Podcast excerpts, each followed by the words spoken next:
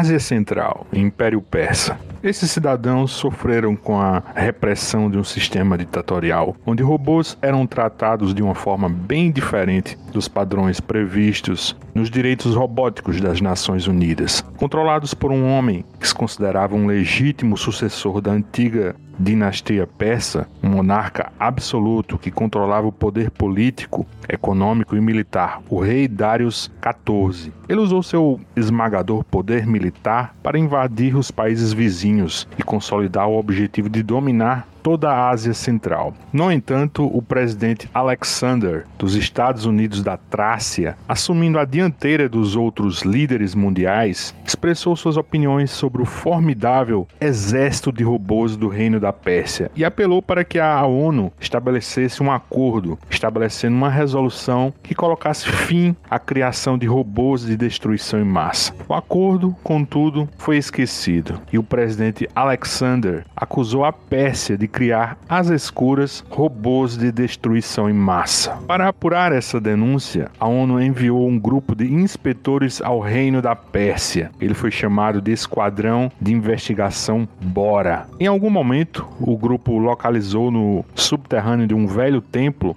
uma infinidade de corpos de robôs. A Pérsia disse que era um simples depósito de robôs fora de funcionamento. E então, então a guerra começou.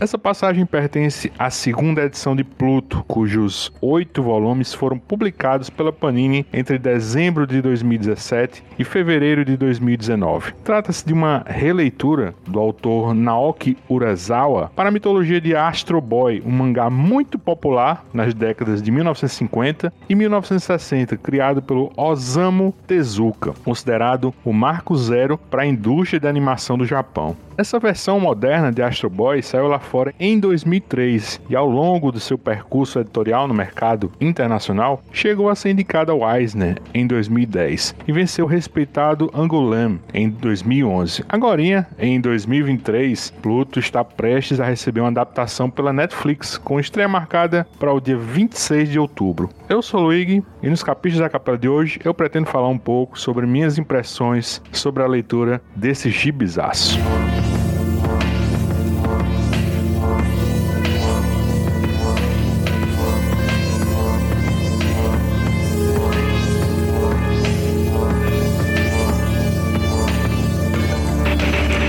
Como eu dizia na introdução, Pluto é uma adaptação de Astro Boy, mais especificamente de um arco de histórias dessa série, O Maior Robô do Mundo. Na verdade, eu até arrisco dar um passo em falso e dizer que Pluto talvez seja até uma continuação apócrifa do original, quer dizer, uma sequência mais madura dos enredos de Osamu Tezuka. Aquilo que eu falei no programa passado, das obras de partida e as obras de chegada. Eu acho que Pluto é uma obra de chegada, porque ela não chega a mudar o que ficou estabelecido no mangá de 1952. O que eu estou querendo dizer é que, ainda que seja desnecessário conhecer Astro Boy, se você for atrás das linhas guias desse personagem, você vai acabar percebendo que o trabalho do Naoki Urasawa é no sentido assim, de reiterar o trabalho do Tezuka. Não é revolucionar, não é uma recriação, é uma continuação. É quase um, um fanfic, né? Uma ficção de fã. Então a gente pode começar traçando logo essas linhas guias do Astro Boy. Que tal? Vamos lá. Estamos num, num, futuro indefinido, né, onde robôs já são parte do cotidiano dos humanos. O Astro Boy do título, ou Tetsuan Atom, né, que seria o nome civil do personagem, é um androide com aspecto de uma criança, né, criado pelo chefe do Ministério da Ciência japonês, o Dr. Tema. A ideia desse cientista era criar um androide com as feições do seu filho Tobio, né, morto num acidente de carro. Mas isso não dá muito certo. A princípio, Tema se iludem com a semelhança entre Atom e seu filho, mas não demora e o criador desenvolve uma certa aversão pela criatura. É quase um complexo de Frankenstein, né? que por sinal é uma expressão usada na série dos robôs do Isaac Asimov, né? para denominar a fobia dos humanos por máquinas semelhantes a seres humanos. No caso do tema, o, o problema dele com Atom se agrava quando ele se dá conta que o, o robô criança nunca cresceria, né? Isso seria um, um eterno lembrete do que aconteceu com o Tóbio verdadeiro. Aí o tema decide vender o Atom para Hameg, um, um, dono de circo, que depois se revela bem cruel, né? E, e só esclarecendo, o tema é, realmente tratava o robô como Tóbio, né? Inclusive nominalmente. Quem batiza o robô de Atom é esse Hammer, né? Que, claro, é um nome bem espetaculoso, próprio assim de uma atração circense, né? No decorrer da história, conhecemos o novo chefe do Ministério da Ciência, né? o professor Shannon Mizo, que assiste um, um número do Atom e, e, faz uma proposta ao Hammer para que ele disponibilize o robô para estudos, né? Não rola, só que mais tarde, depois de um, de um acidente, acontece um incêndio no circo e todos os robôs, incluindo o Atom, salvam a plateia e o próprio Hammer. Existe uma comoção nacional até que o legislativo cria uma lei que confere aos robôs igualdade de direitos ao dos humanos. Isso aqui repercute muito no quadrinho assim do Urasawa, né?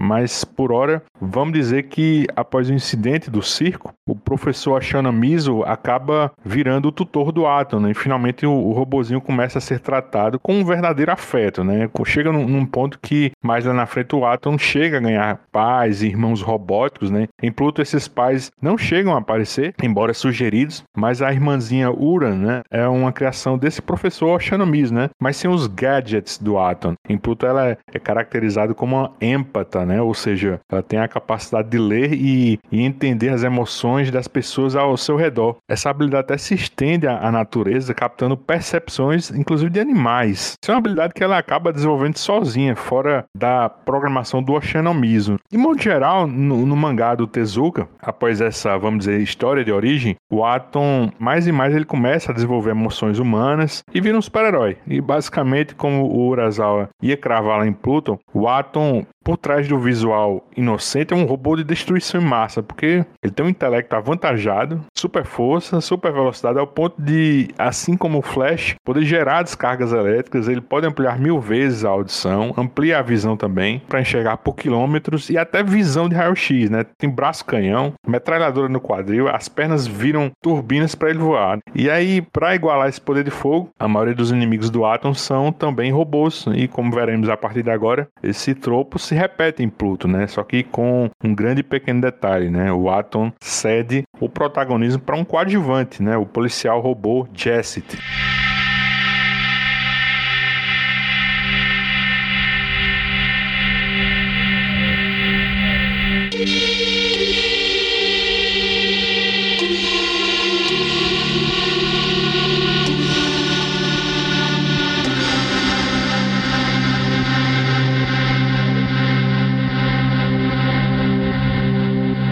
Maioria dessas infos sobre a origem do átomo não aparece em Pluto. Na realidade, a opção pelo Jesse soa mais como uma side quest, né, uma busca secundária do Urasawa, como um personagem menos lapidado, né, e mais propenso a um desenvolvimento de personagem sem ferir o cânone do Tezuka. Pois bem, o, o viés de Pluto é definitivamente mais sombrio, né? É o adultecer desse mundo, né? Quase como se o, o Urasawa usasse uma visão microscópica para discutir temas mais espinhosos nessa relação homem versus máquina, né? O MacGuffin, por exemplo, parte do assassinato de um robô de alto desempenho ou de destruição em massa, né? O guia florestal suíço Mont Blanc, e escalona para uma investigação em que os outros seis robôs nesse nível viram alvo de um matador misterioso. Não só eles, humanos simpáticos à causa robótica passam a ser mortos, né? E até repetindo a assinatura desse, vamos dizer, serial killer, né? Que é a colocação de chifres em suas cabeças decapitadas ou não. Então,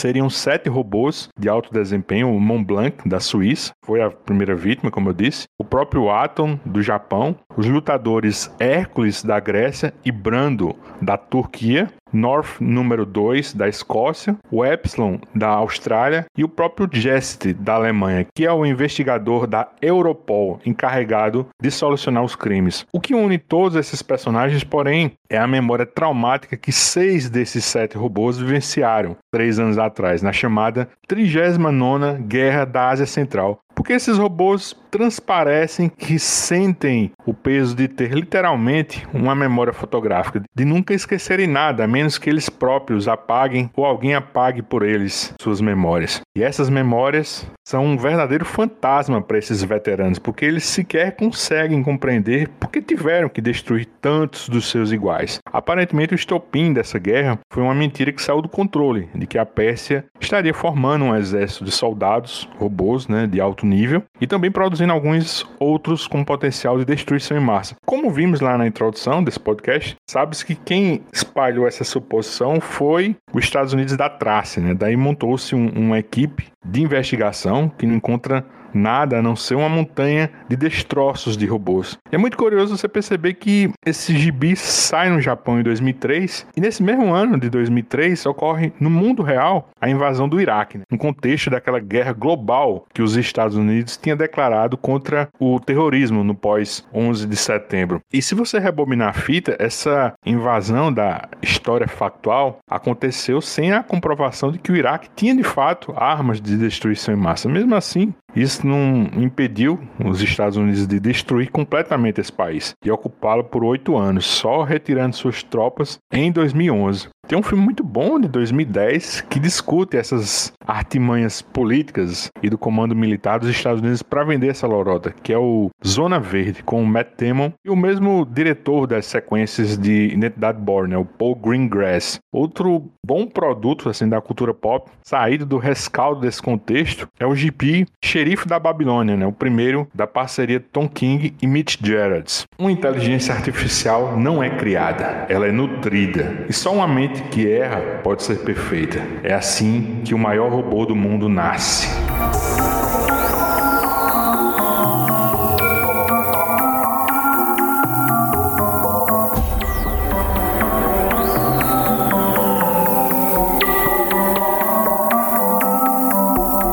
Confesso que eu não sei até onde isso é criação do Urasawa ou só uma reencenação das histórias do Tezuka. Até porque aqui no Brasil nunca saiu o mangá original. A JBC até anunciou em dezembro de 2022 que em 2023 iria publicar o Astro Boy clássico. Mas estamos em outubro, né, com uma publicidade boa a caminho por conta dessa série Netflix. E nada mais foi dito, né? Só a, a, título de curiosidade, lá fora a série completa foi compilada em 26 volumes. Então, por que eu estou dizendo que não, não sei se o Urasawa está inovando ou repetindo o que estava posto? Porque chega no momento de Pluto em que temos vislumbres das origens dos robôs de alto desempenho. É dito que isso partiu da união do inventor da Liga de Zeronium, o alemão Dr. Hoffman, criador do Jest, com o inventor da energia fotônica, o australiano Dr. Newton Howard, que é o criador do Epsilon, e a maior autoridade em cérebros computadorizados, né, ou positrônicos, né, o, no, o nosso já conhecido Dr. Teman, o pai do Atom. A reunião desses três teria resultado numa troca de informações do qual o Tenma,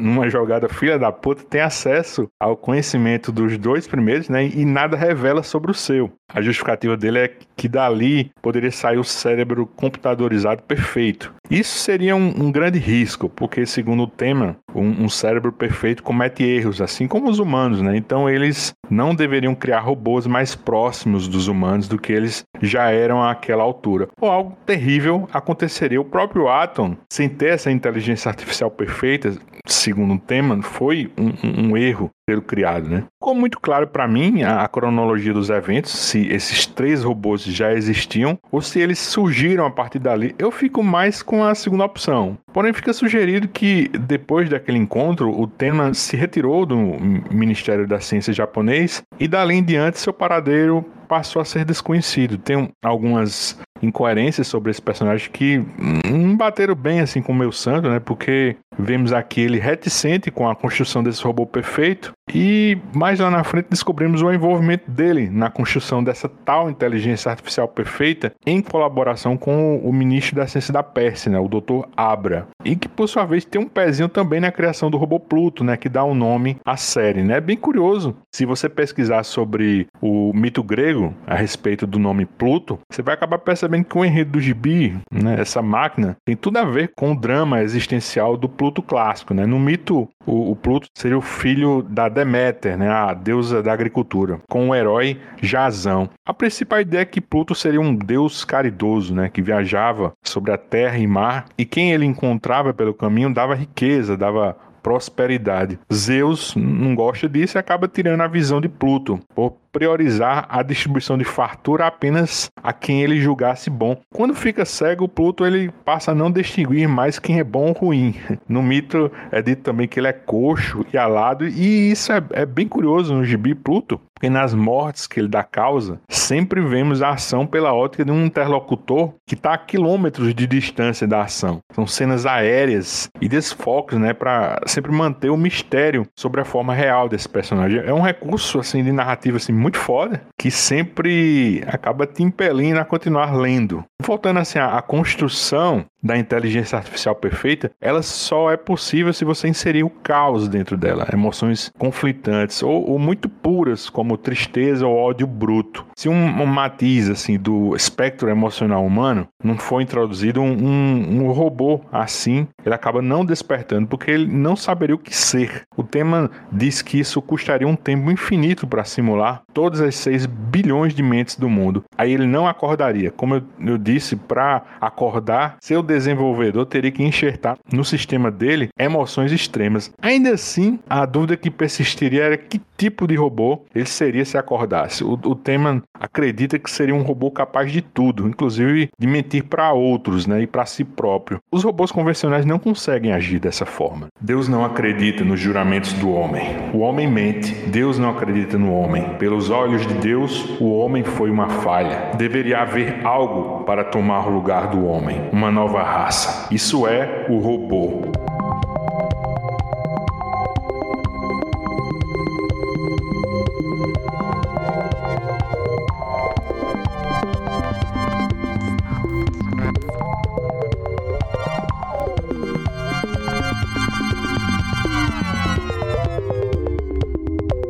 A, a, investigação de Jest, somos levados a alguns pontos de contato com o Watchmen, né, do Alan Moore e o Dave Gibbons, né, no sentido de que existe uma suspeita de que algum desses personagens com uma associação anterior e traumática matou inicialmente a primeira vítima, no Mont Blanc, que acaba sendo uma inversão né, do comediante, se a gente pensar direitinho. Se o Edward Blake era odiado por todos, o Mont Blanc era amado, né? Por outro lado, tem os assassinatos paralelos de humanos, né, ligados ao ativismo robótico, o que descartaria a tese, né, que o assassino seria um robô, já que todo robô está programado para nunca chegar até esse ponto. Só que existe no gibi assim, uma exceção, que é a do Brawl 1589, né? Foi um caso registrado de robô assassinando um humano, né, sendo que nunca descobriram de fato qual teria sido o defeito na inteligência artificial dele. E aí ele vira tipo um, um Hannibal Lecter, né, para o Jest, que sempre visita ele na instalação onde ele é mantido preso. Na realidade, ele é um robô comum que está empalado assim com uma viga assim bem no, no peito, numa sala abandonada e, e, ele não pode sair. E nenhum humano chega perto dele, talvez por medo, talvez por ainda estudarem o que aconteceu para o Brown matar alguém. É um puta personagem, ele nunca aparece e sai de cena sem te deixar com uma pulga atrás da orelha. Em algum momento, o Jest descobre que sua memória foi adulterada. Ele próprio começa a desconfiar do que sabe. Assim, do meio para o final, o Jest passa a interagir com Adolf Hess, o, o, irmão de um bandido que, vejam só, pode ter sido morto por ele. Só que o nosso detetive robô não, não tem registros disso. O Hess faz parte de uma seita anti-robô que acaba traindo esse próprio acólito, né? E, e descobre-se que a, a, empresa desse Hess foi contratada no pós-guerra e teve acesso ao campo de prisioneiros, no qual o então ditador, né, o Darius XIV, estava preso. Um vídeo vazado dá indícios que o, o ditador encomendou as mortes dos investigadores do grupo Bora, aquele enviado para avaliar o que estava ocorrendo na Pérsia antes de estourar a guerra. É claro que o caso vai para muitos lados, né, e a gente dificilmente consegue acertar quem é ou quem tá por trás do Pluto. Duas coisas que eu gosto muito nesse gibi. Eu tinha tudo para não gostar da irmãzinha robô do Atom, né, a Uran, que eu falei lá, lá atrás, mas eu, eu, preciso reconhecer que ela protagonismo em cenas boas, né? Uma delas é a metáfora que ela acaba fazendo sobre o Pluto, enquanto lê um livro ilustrado do Pinóquio. Ela diz que o Pluto é o próprio Pinóquio, né? Porque ele não consegue encontrar seu coração e onde quer que vá, tá mais escuro que no estômago da baleia. Ele não quer ser controlado e mesmo quando acha que está no comando de suas ações, agindo por si próprio, o Pluto ou o Pinóquio só estariam sendo controlados pelo ódio. Só que ele não seria o único sendo controlado. Até o Senhor Gepeto era também uma marionete, né? A segunda coisa que eu gosto muito em Pluto é que existe uma discussão bem interessante sobre paternidade entre desiguais, de pais humanos e filhos robóticos, né? Pais robóticos para filhos humanos, pais robóticos com filhos igualmente robóticos. São relações assim bem difíceis de se ponderar porque partem sempre assim de um, vazio interior, né? Já existente. Vamos ver como a série Netflix vai desenvolver tudo isso. Pelo que eu apurei, serão oito episódios, cada um de uma hora. Dá para adaptar bem cada um dos oito volumes, com uma boa margem de manobra para adaptação animada expandir um pouco mais, porque acaba que o, o fechamento do gibi, por melhor que seja, eu acho que ainda parece um pouco abrupto, né? Vamos, vamos conferir. Sobre o, o, o gibi da Panini, eu acho bem joia que eles vão republicar sem firula, né? Sem ser naquelas edições gigantescas e caríssimas, né? Da reedição de Monster, né? Do, desse mesmo Naoki Urasawa. Só o gibizinho, formatinho, papel offset, eu acho que tá bom demais. Inclusive, eu adoro um detalhe assim das capas com os olhos dos personagens centrais acabarem ficando em paralelo no desenho das lombadas. Ficam assim os oito olhos emparelhados. É um detalhezinho assim muito peculiar e muito joia. A maioria dos humanos irá perecer em algumas décadas, dada a vida útil curta deles. Será que a morte pode ser considerada assassinato?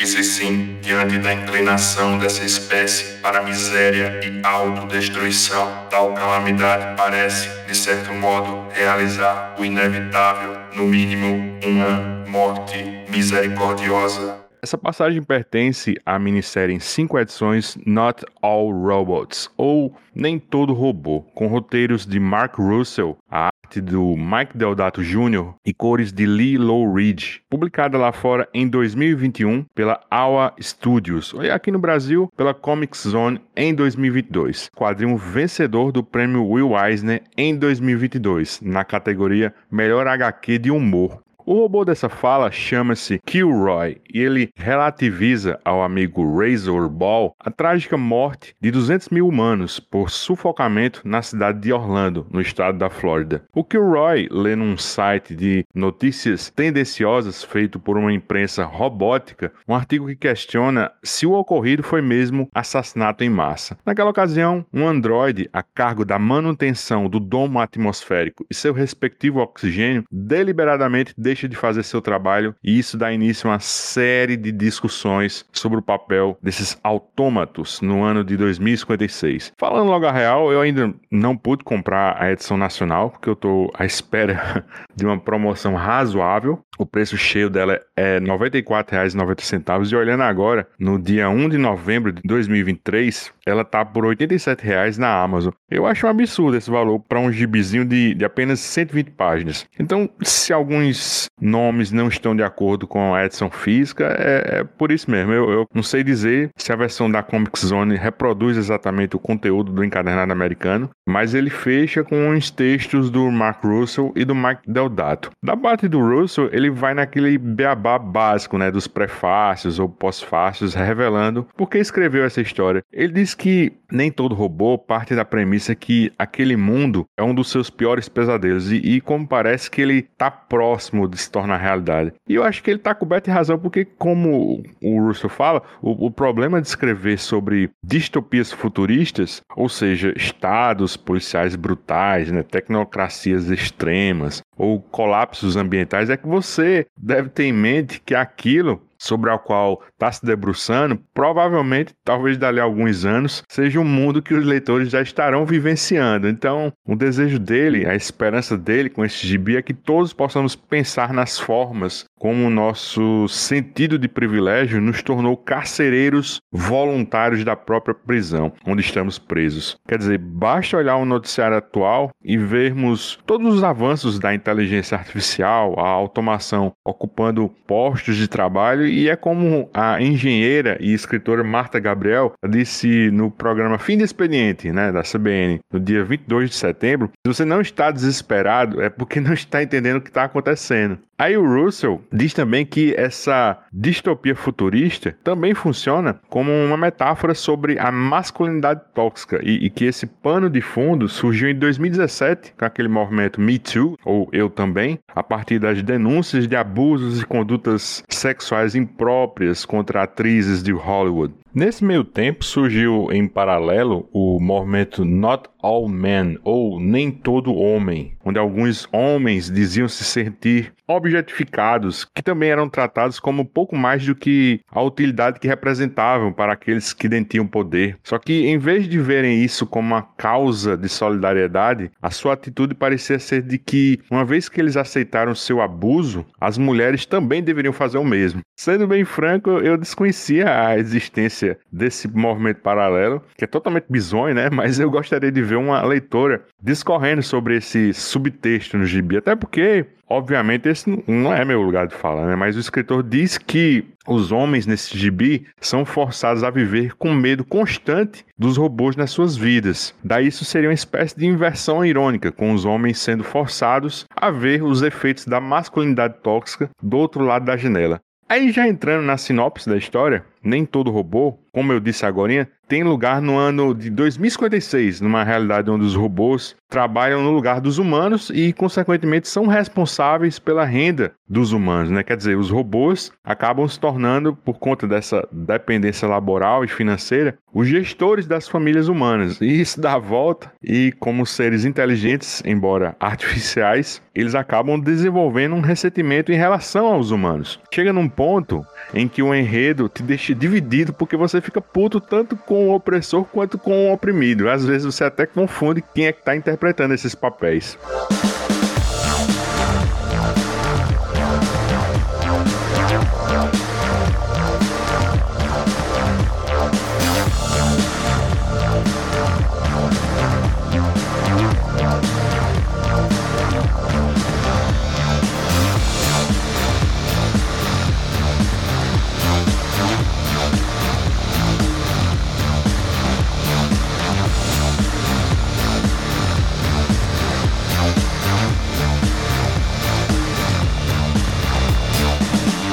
Algumas linhas guias sobre esse futuro. O ecossistema da Terra foi para o Beleléu, né? Grandes centros populacionais viraram literalmente bolhas, domos com ar respirável, sendo controlados por inteligência artificial e automação robótica. Como eu dizia, a população vive às custas dos seus robôs pessoais, que são remunerados e arcam com as despesas da sua família. O enredo do Russell foca em Razor Ball, né, de Atlanta. Ele trabalha para os Walters, né, com exceção do pai dessa família, Donnie, o, os seus dois filhos e a esposa, a Cheryl, temem que o seu robô, assim como tantos outros, acabe surtando e matando eles. Isso porque o Razor Ball não tem um pingo de simpatia com os Walters, né? Ele chega do trabalho e simplesmente passa todo o seu tempo livre na garagem, né? Sem interagir com ninguém. Eu acho que a única coisa que impede ele de matar os Walters é que o, o Razor Ball mantém o seu chip de empatia, né? E, e, e se nega a adulterar as propriedades de fábrica, como o seu amigo de trabalho fez, né? O Kilroy. Por sinal, o Razor Ball, nesse tempo livre, ele fica até produzindo armas, né? Parece que ele tá produzindo armas brancas. Para mim não ficou muito claro, não, mas ele parece que ele tá fazendo espadas, tá? Parece que é o, é o passatempo dele. Boa parte da trama é narrada por talk shows e noticiários. É,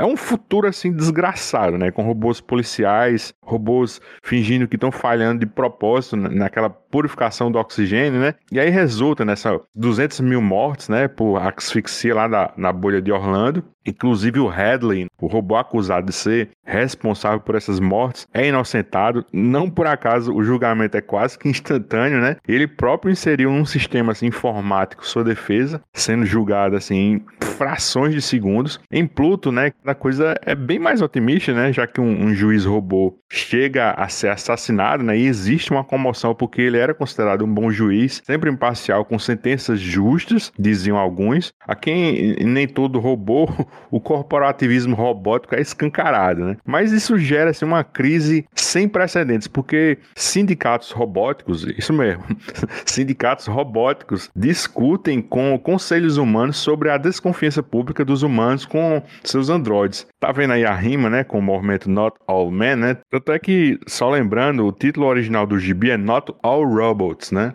E aí uma solução para essa crise pode ser os mandroids, né? Esses dois androids, né, que eu venho falando, o Razorball e o Kilroy, trabalham numa empresa que está construindo esses mandroids, né, para substituí-los no futuro próximo. Essas novas versões terão aparência humana e prometem ser mais amigáveis, né, embora sejam tão máquinas quanto os robôs tradicionais. É nesse contexto também que o Russell ele começa a delinear alguns pontos que originaram esse status quo, né? Porque é dito que 10 anos atrás o conselho regente da empresa Omni Robotics né, inaugurou essa revolução científica que mudou a sociedade. Porém, como está nítido, né, trouxe a ruína laboral para todos. Né? O Russell até brinca com algumas premissas da atualidade, né, como a visão que gente tem hoje né, da profissão do programador, né, que é bem remunerada, é muito valorizada na contemporaneidade, né? E portanto é um trabalho assim que emprega muito no mundo real. Só que no gibi o ofício da programação é visto como algo que os humanos veem abaixo deles, né? Como se fosse um, um trabalho próprio de robôs. E fazer programação seria algo subhumano, né? A gente vê isso pela ótica do filho do Donnie, né? O Sven, que, que joga isso na cara do pai.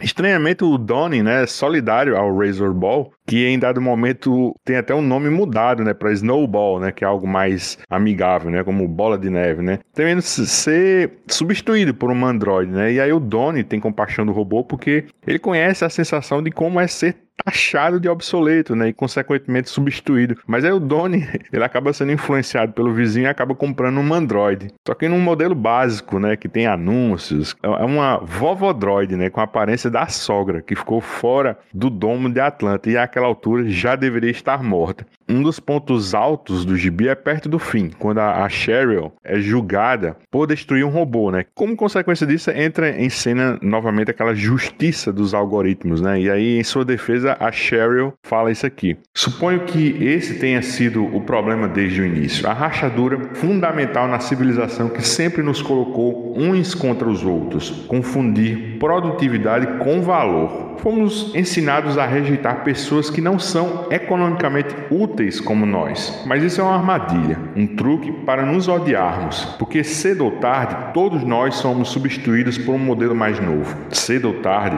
todos nós nos tornamos obsoletos pegadinha é que esse judiciário robótico não aceita sustentação oral, né? E aí ela é julgada à revelia. Cheryl é sentenciada ao banimento da bolha Atlanta. Isso gera uma série de repercussões que provavelmente serão melhor trabalhadas num volume 2, já que a história fecha informando o fim do volume 1. Não vi nada a respeito ainda sobre a sequência, mas eu creio que vai rolar. Até porque foi sucesso de público e crítica, né? Teve esse prêmio Eisner. Eu não entendo, assim, a categorização como gibi de humor, né? Claro, tem um humor ácido, né? Mas até certo ponto, 1984, lá do George Orwell, também se vale, assim, de um, uma ironia sombria, né? Que pode ser engraçada, né? Mas muito longe de ser humor, né? Eu não sei, eu não concordo que nem todo robô seja um gibi de humor, né? Mas eu fico feliz porque teve esse reconhecimento. Especialmente o Mike Deodato, né? Que é, é meu conterrâneo aqui da Paraíba e, e, merece ter essa estatueta aqui na sua casa em João Pessoa. Não só por ser paraibano, mas porque eu acho que ele entregou assim, o melhor trabalho da carreira dele. Ele até tem um, um espaço também no, no pós-fácil para dizer como foi a experiência de desenhar esse gibi. O Deodato disse que nunca desenhou tanto robô na vida dele, e isso se provou uma coisa bem complexa nessa história, especialmente pelos tipos de robôs que ele escolheu desenhar, né? Sem rostos parecidos com humanos, né?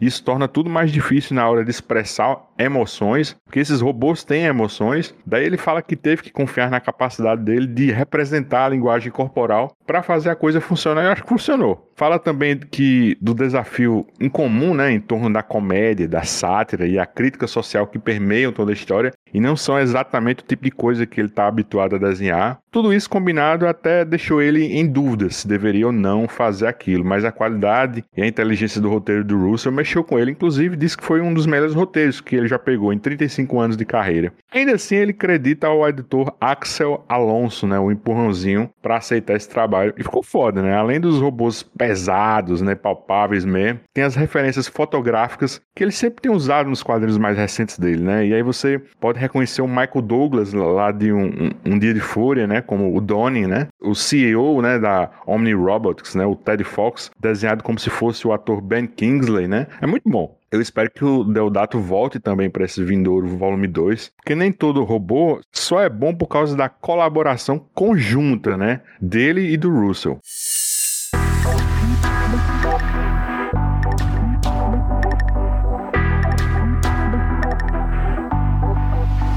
Por hoje é só. Eu vou ficando por aqui. Eu ficaria muito agradecido se você pudesse divulgar o nosso trabalho nas suas redes sociais. E se ainda não tiver o Pluto e tiver interesse em comprá-lo, usa por gentileza os nossos links afiliados.